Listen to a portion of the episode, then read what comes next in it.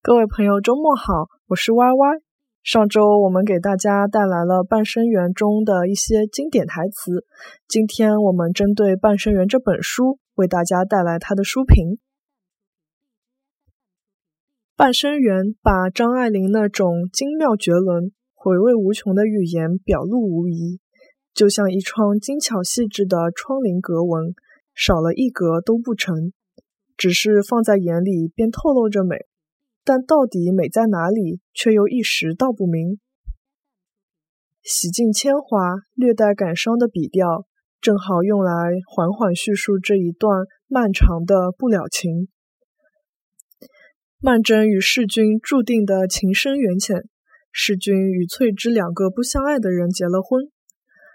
淑慧去了后方，翠芝对淑慧情深几许，却是汉之广矣，谁可咏之？曼桢怀着自杀般的心情嫁了祝鸿才。流年似水滔滔逝去，那些曾经刻骨铭心的爱慢慢淡去，那些曾经撕心裂肺的痛已然远去，而那些曾经摧肝裂胆的恨也变得轻如飞絮。然而。张爱玲在给朋友宋琦的一封信中提到，《半生缘》其实是根据美国作家马宽德 （J.P. Marquand） 的小说《汉普先生》改写的。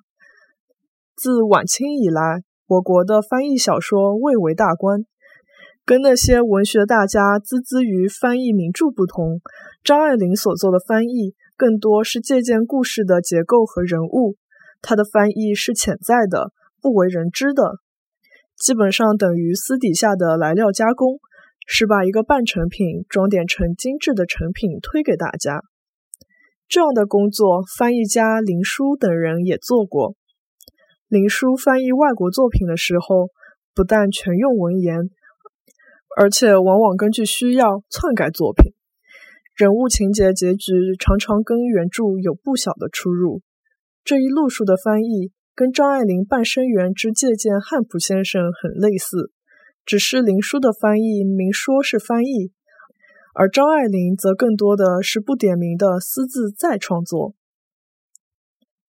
女性与命运一直是张爱玲所擅长的主题，在《半生缘》中，这一主题意象更是被赋予了人性的体认。特殊的成长环境、人生经历和学识修养。